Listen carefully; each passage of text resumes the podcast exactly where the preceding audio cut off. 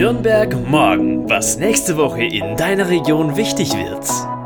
Hallo ihr Lieben, heute ist Sonntag, der 18. Juli und du hörst die 14. Folge Nürnberg morgen, der Podcast der Relevanzreporter. Lokaljournalismus für Nürnberg und die Region, unabhängig, konstruktiv, gemeinwohlorientiert. Und wie jeden Sonntag kommt hier für dich ein Themenausblick auf die nächste Woche. In dieser Folge erwarten dich folgende Themen. Im Stadtrat Nürnberg wird das bereits super umstrittene ICE-Werk in Altenfurt-Fischbach Thema. Lass dich auf die Hop-on-Liste setzen, das Impfzentrum ist jetzt für alle offen. Diskriminierende Algorithmen, ja, das gibt's, ein Event vom Gründerzentrum Zollhof. Nächste Woche Mittwoch um 15 Uhr findet die Sitzung des Nürnberger Stadtrates statt. Dort wird unter anderem das bereits super umstrittene ICE-Werk in Altenfurt-Fischbach Thema. Die Deutsche Bahn plant ein neues ICE-Instandhaltungswerk. 25 ICE-Züge sollen hier jeden Tag gewartet und instand gesetzt werden. Bekannt gegeben hat die Deutsche Bahn dies bereits im November 2020. Ein möglicher Gewinn für die Region aus Sicht der Bahn, denn mit dem Bau des Werkes könnten 450 neue Arbeitsplätze geschaffen werden. Doch der Protest der Bürgerinnen ist immens, zu nah wäre das Werk am Wohngebiet, die Lärmbelästigung sei zu hoch und Landwirte fürchten wegen des Flächenverlusts um ihre Existenz. Bevor große Projekte wie der Bau eines neuen ICE-Werkes realisiert werden können, prüft jede Stadt, ob das Bauvorhaben gegen folgende Faktoren verstößt. Beispielsweise ist es zu laut für die Anwohner, muss die Natur dafür weichen oder ist es einfach zu teuer für eine Gemeinde? Am Beispiel des ICE-Werkes läuft es so. Die Stadt Nürnberg prüft, ob die neun vorgeschlagenen Standorte dafür in Frage kommen und sie gibt kommenden Mittwoch genau dazu ihre Stellung ab. In dem Fall in Altenfurt-Fischbach müssten 35.000 Quadratmeter Bannwald gerodet werden. Außerdem hat der Wald für die Stadtteile Altenfurt, Fischbach und Mohrenbrunn eine wichtige Naherholungsfunktion. Und dieser Bereich des Reichswaldes ist Teil der grünen Lunge und übrigens auch europäisches Vogelschutzgebiet.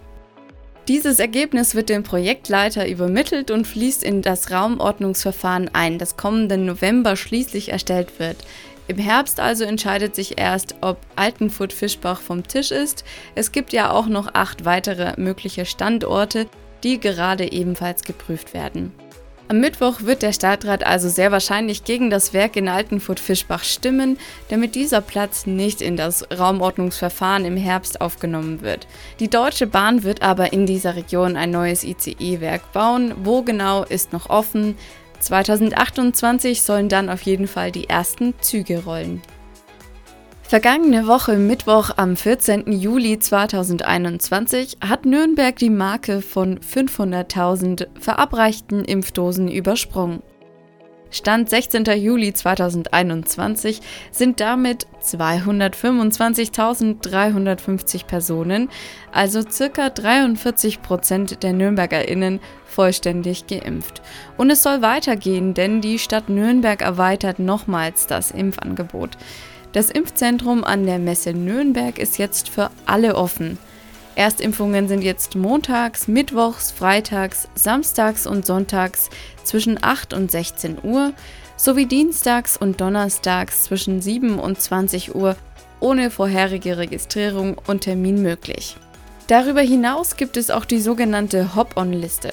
Sind am Abend noch Impfdosen ungenutzt, kannst du kurzfristig einspringen und dich impfen lassen. Dazu musst du innerhalb von 30 Minuten zu einer Impfstelle kommen können. Telefonisch unter 0911 14 89 82 43 kannst du dich ab sofort auf die Liste setzen lassen. Die Telefonnummer findest du auch nochmal auf unserer Webseite www.relevanzreporter.de und in den Show Notes der 14. Folge unseres Podcasts. Neben dem Impfzentrum im Messezentrum gibt es derzeit auch noch zwei weitere Impfstellen, und zwar im ehemaligen City Point in der Breiten Gasse und in der alten Kfz-Zulassungsstelle, die in der Nähe des Marienbergparks liegt. Du hast Anregungen oder möchtest, dass wir auch deinen Termin oder dein Thema aufgreifen? Schick uns einfach eine Mail an redaktion.relevanzreporter.de. Du möchtest dich in nächster Zeit für einen neuen Job bewerben? Es könnte sein, dass nicht mehr der Personaler über deine Einstellung entscheidet, sondern ein Algorithmus. Algorithmen entscheiden heute über viele Belange unseres Lebens. Dabei unterstützen bzw. ersetzen sie den Menschen in erster Linie. Die Annahme ist, Computerprogramme sind neutral und objektiv. Das stimmt aber so nicht ganz, denn der Algorithmus auf der Social-Media-Plattform Twitter beispielsweise bevorzugt weiße Gesichter gegenüber schwarzen. Das berichtet Deutschlandfunk Kultur im September 2020.